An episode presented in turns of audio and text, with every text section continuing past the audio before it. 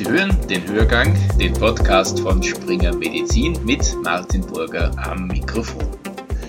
Gegen die Corona-Maßnahmen der Regierung regt sich Widerstand von unerwarteter Seite und zwar nicht von der Seite der Laien, der Patienten, wie man annehmen könnte, sondern erstaunlicherweise in der Ärzteschaft. Eine sogenannte Initiative für evidenzbasierte Corona-Information, angeführt von vier Medizinern, ist an die Öffentlichkeit gegangen und hat eine Pressekonferenz gegeben. Diese Ärzte halten nichts von Babyelefanten und die Schutzmaske ist für sie ein Symbol des Todes, weil es den Trägern angeblich mehr schadet als nützt.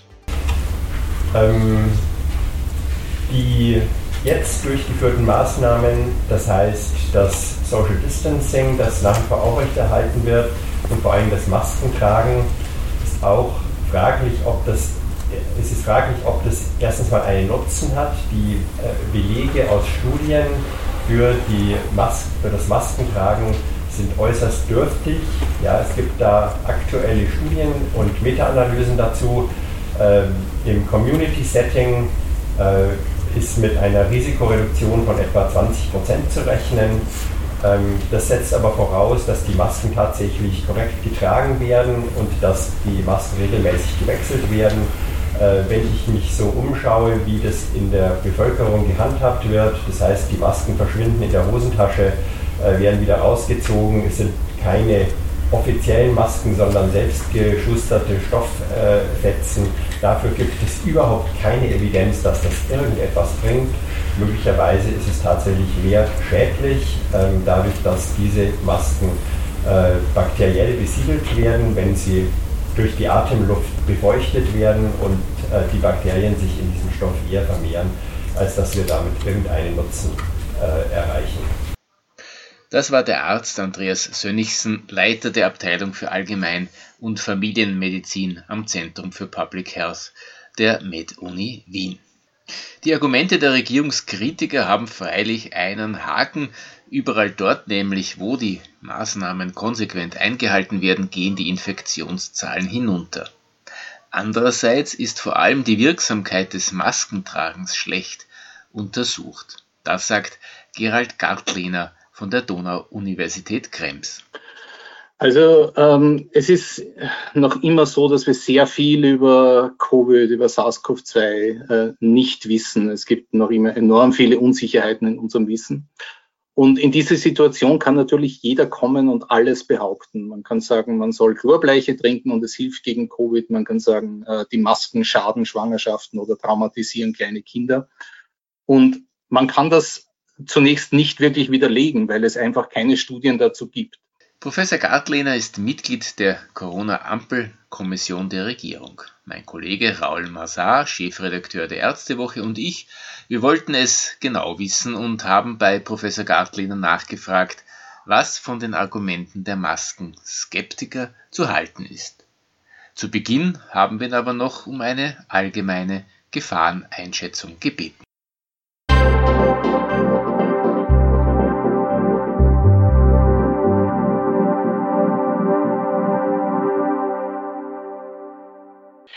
Vorneweg, die würde ich Ihnen gern, bevor wir quasi in die einzelnen Punkte einsteigen, die globale Frage stellen, wie gefährlich ist SARS-CoV-2, wie gefährlich ist das Coronavirus aus mhm. Ihrer Sicht, ganz global gesehen?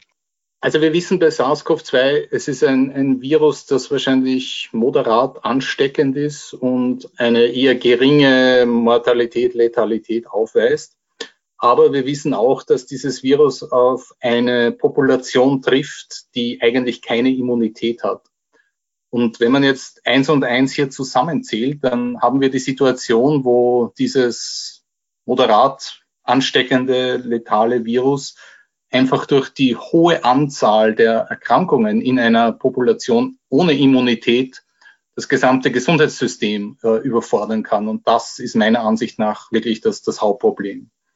Weil wenn das Gesundheitssystem überfordert wird, dann, wenn die Intensivkapazitäten ausgeschöpft sind, dann betrifft das das gesamte System. Dann kann der Herzinfarkt nicht mehr behandelt werden, dann kann der Schlaganfall nicht mehr adäquat behandelt werden. Und dann treten da sehr viele gesundheitliche Folgeschäden auf. Die Skeptiker sagen jetzt äh, etwas anderes. Die Corona-Gefahren sind völlig überzogen. Die Folgen der Maßnahmen sind gefährlicher als die Schutzwirkungen. Ähm, nun kommt die, diese Kritik ja ex post. Das ist ja sozusagen diese, diese, diese Pandemie begleitet uns ja schon einige Monate und sie kommt auch zu einem PR-technisch äh, sehr günstigen Zeitpunkt, weil die Bevölkerung, wie wir wissen, langsam das Vertrauen verliert und auch die Disziplin verliert und, das, und, und, und sozusagen die Maßnahmen nur mehr eingeschränkt befolgt. Ist es da besonders klug von, von, von Experten, von, von Medizinern, die ein großes Vertrauen in der Bevölkerung genießen, äh, Bedenken zu streuen und, und, und, und ein Volksbegehren zu starten? Also ähm, es ist noch immer so, dass wir sehr viel über Covid, über SARS-CoV-2 äh, nicht wissen. Es gibt noch immer enorm viele Unsicherheiten in unserem Wissen. Und in diese Situation kann natürlich jeder kommen und alles behaupten. Man kann sagen, man soll Chlorbleiche trinken und es hilft gegen Covid. Man kann sagen, äh, die Masken schaden Schwangerschaften oder traumatisieren kleine Kinder. Und man kann das zunächst nicht wirklich widerlegen, weil es einfach keine Studien dazu gibt. Und ich glaube, äh, diese, diese, diese Art von Diskurs sind wir in der Wissenschaft gewöhnt, weil da, da passiert das häufig, aber die Bevölkerung wird dadurch sehr stark verunsichert, weil die wollen natürlich in Krisenzeiten zumindest halbwegs konsistente und einheitliche Antworten. Und deswegen finde ich, dass es ähm, nicht gut ist, wenn diese Art von, von Diskurs über Pressekonferenzen ausgetragen wird, statt, statt intern über, über einen normalen wissenschaftlichen Diskurs ausgetragen wird. Wo äh, wäre denn ein angemessenes Forum? Weil man darf ja auch den äh, einigen, den einen oder anderen Arzt auch äh, oder Experten auch zugestehen, dass er an äh, gewissen Maßnahmen Kritik übt. Wo wäre das richtige Forum dafür mhm. aus Ihrer Sicht? Also wenn, wenn wir jetzt nur in Österreich bleiben, es gibt das, äh, das Public Health Forum, das von der Universität Graz, äh, von Martin Sprenger ähm, äh, organisiert wird. Da wird sehr heftig und sehr lebhaft diskutiert. Das ist ein internes Forum, da wird viel ausgetauscht und, und das ist auch der richtige, das richtige Podium dafür. Ähm, aber ich glaube, man muss es irgendwie so sehen, man soll jetzt als, als Arzt oder Ärztin auch nicht mit, mit anderen Kollegen vor den Patienten über die beste Therapie streiten, sondern wenn, dann soll das ein Diskurs im Hintergrund sein. Und, und ähnlich ist es jetzt mit Covid. Man soll nicht an die Öffentlichkeit gehen und, und, äh, und, und Theorien aufstellen, um, um, um das zu diskus diskutieren. Ich glaube, das, das, ähm, das verunsichert nur. Außer, was ich mir gedacht habe, außer es ist vielleicht die ganze Pressekonferenz zu einem anderen Zweck überhaupt veranstaltet worden, nämlich um dieses Volksbegehren zu bewerben. Was halten Sie von dem Volksbegehren? Ja, ich muss sagen, äh, das ist, ich, ist der falsche Weg, denn das, was passieren wird, äh, ist, was passieren kann, ist, dass eine Situation entsteht wie in den USA, dass Schutzmaßnahmen politisiert werden. Das heißt, in den USA wenn man ein Trump-Unterstützer ist, trägt man keine Maske. Das, das ist einfach so. Das ist ein politisches Statement. Und äh, wenn man kein Trump-Anhänger ist, dann, dann trägt man schon Maske. Und, und auf dieser Basis kann natürlich keine vernünftige Public Health, keine vernünftige Gesundheitspolitik durchgeführt werden. Und das ist die Gefahr mit einem Volksbegehren, dass es politisch von irgendeiner Seite ganz sicher vereinnahmt wird. Dazu eine kleine Beobachtung auf dieser Pressekonferenz. Die vier Ärzte, die sie eigentlich besser wissen müssten, sind ganz eng beieinander gestanden und haben sich so direkt, ähm, also ziemlich lange miteinander geplaudert. Äh, wobei ich glaube, das ist ja unbestritten, dass, dass diese Krankheit übertragen wird durch eben Singen, Sprechen, ja. also durch den äh, direkten Kontakt. Das hat mich schon gewundert bei allem, äh, wo man sagt, ja, freie Meinungsäußerung, jeder darf darf, darf, darf seine, seine, seine sachliche Kritik anbringen, aber das hat mich äh, äh schon gewundert.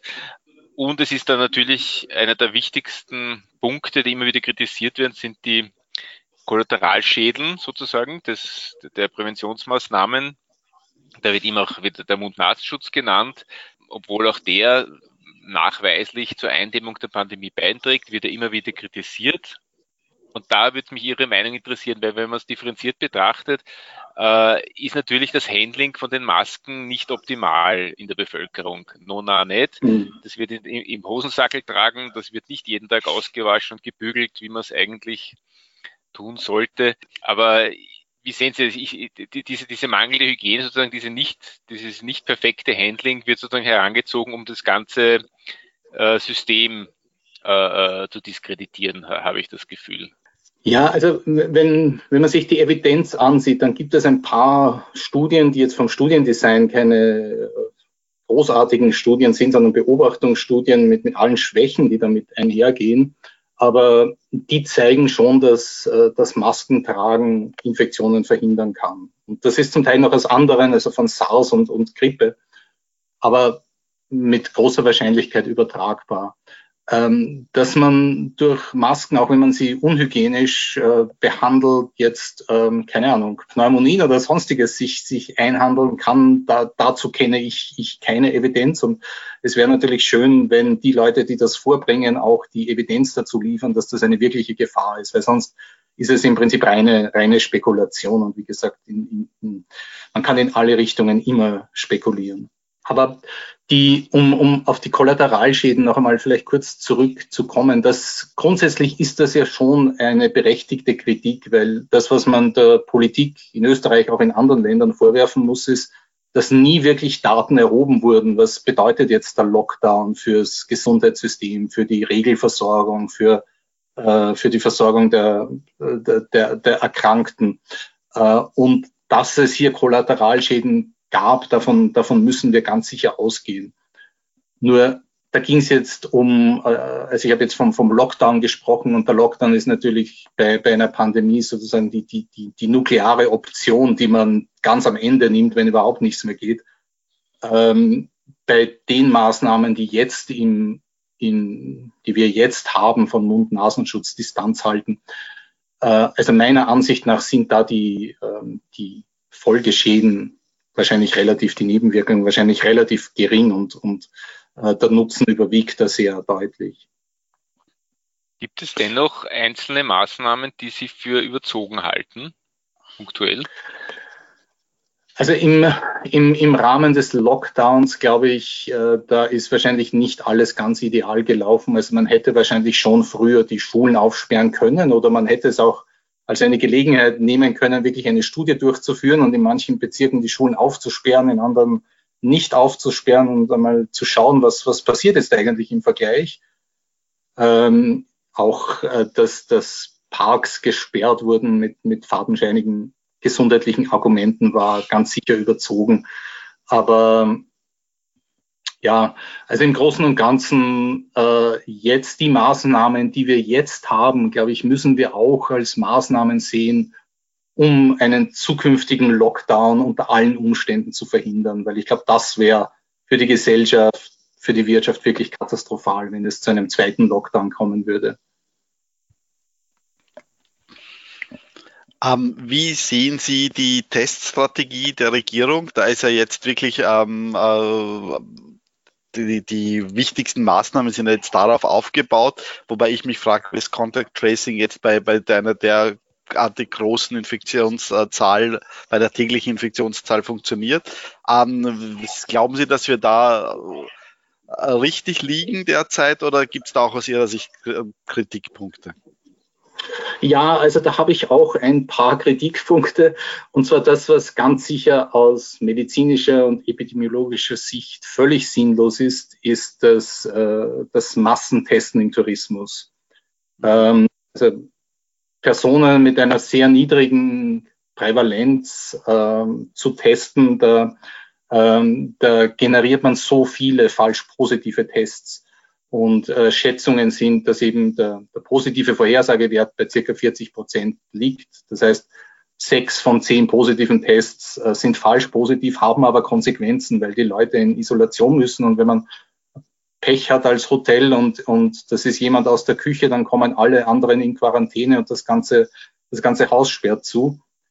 Äh, also ich sehe das eigentlich mehr als Werbegag als, als äh, ich, ich erkenne da keine medizinische Notwendigkeit und keine epidemiologische Notwendigkeit und, und ich glaube, das ist auch ganz sicher nicht im Sinne der, der WHO, die bei, bei Testen, Testen, Testen gemeint hat, in erster Linie testen bei Leuten, die, die Symptome haben, die, die erkrankt sind.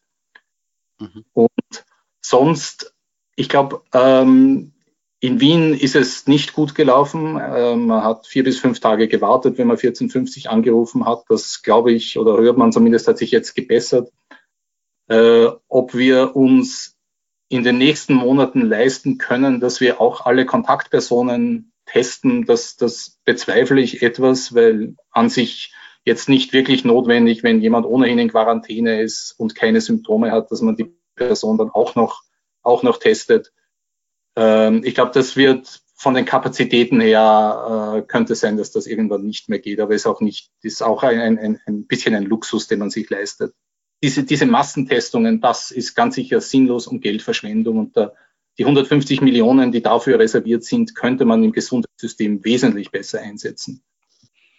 Aber dieses massenweise Testen hat ja jetzt dann doch ähm, gezeigt, dass das Virus anscheinend ähm, was die Sterblichkeit betrifft, nicht ganz so zuschlägt. Wir gehen einmal davon aus, dass es nicht mutiert ist, ähm, wofür es ja derzeit keine wirklich wissenschaftlichen Belege gibt, ähm, dass es dann nicht ganz so eine hohe Sterblichkeit hat, wie wir anfangs gedacht haben. Insofern hat uns dieses äh, massenweise Testen dann schon ein bisschen ähm, auf eine Spur geführt, oder nicht? Ja, da haben Sie sicher recht. Also es, es war sicher eine Art von Erkenntnisgewinn, ganz sicher. Es ist halt eine, die Frage, ob, ob die, die Ressourcen jetzt wirklich sehr sinnvoll eingesetzt wurden.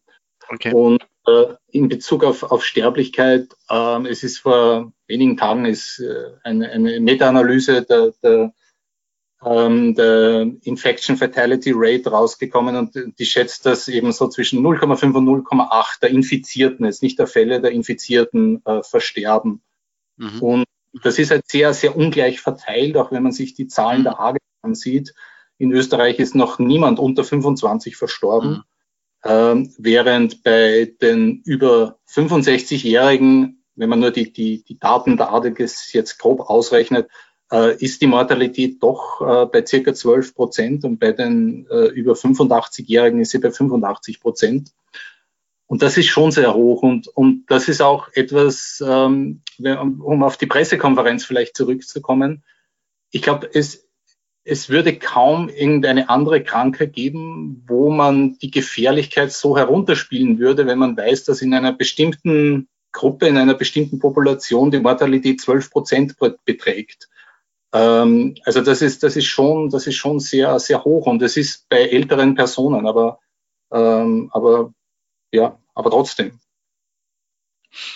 Äh, etwas würde mich überhaupt interessieren. Ist man eigentlich noch nie an Sie herangekommen, in irgendeiner dieser Expertengruppe teilzunehmen? Weil ich glaube, ähm, dass gerade bei in dieser Hinsicht, ja, bei Bekämpfung der Seuche wurde die Evidence-Based Medicine ähm, es ist schwierig, natürlich mit einer Pandemie zu kämpfen, mit der wir noch nie zu tun hatten, aber Evidence-Based war eigentlich relativ wenig bei den Maßnahmen, muss man ehrlicherweise sagen.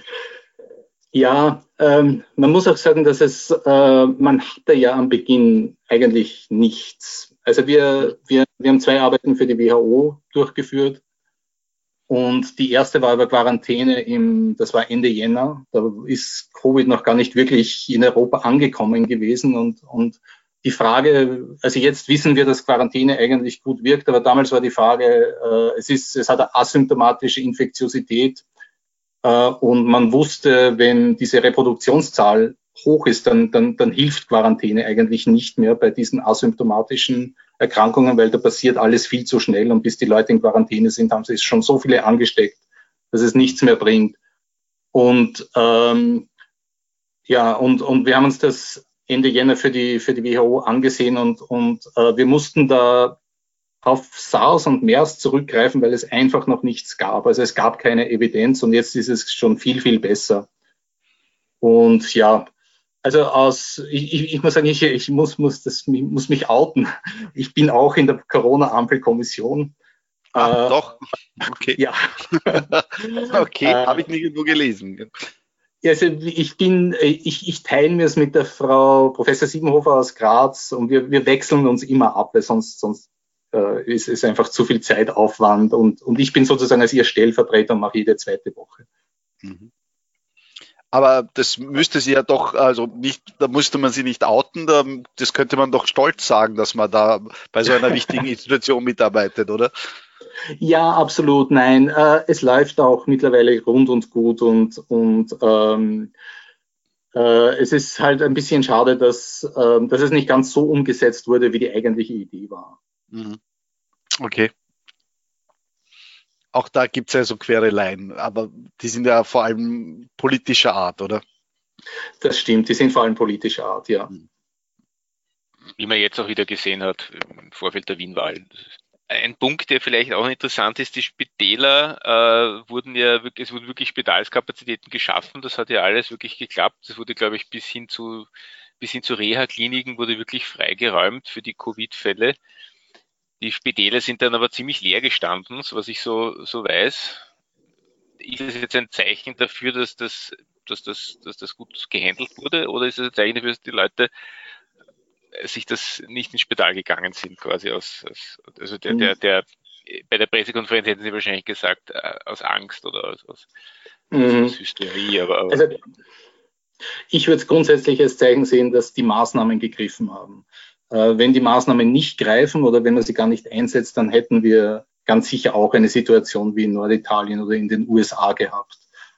Ähm, und dass manche Leute nicht ins Spital gegangen sind. Davon kann man, muss man wahrscheinlich auch ausgehen. Aber ich glaube, das ist jetzt nicht der Grund, dass, äh, dass die Spitalskapazitäten äh, ausreichend waren. Und ja, und wie gesagt, die Spitalskapazitäten, glaube ich, äh, die sind für mich auch so der wichtigste Indikator an dem Ganzen, weil die Fallzahlen hängen davon ab, wie viel testet man. Aber äh, bei den Spitalskapazitäten, da ist schon noch einiges an, an, an, an Kapazität, die wir, die wir haben. Und das, das ist für mich, für mich beruhigend derzeit noch. Ein bisschen Verständnisfrage, weit sind einzelne Länder oder Regionen überhaupt vergleichbar? Wenn man denkt, dass Lombardei oder Norditalien eher, eher älter ist, andere Länder vielleicht eher jünger, das, sagt das überhaupt etwas aus, wenn man Regionen vergleicht oder Länder vergleicht?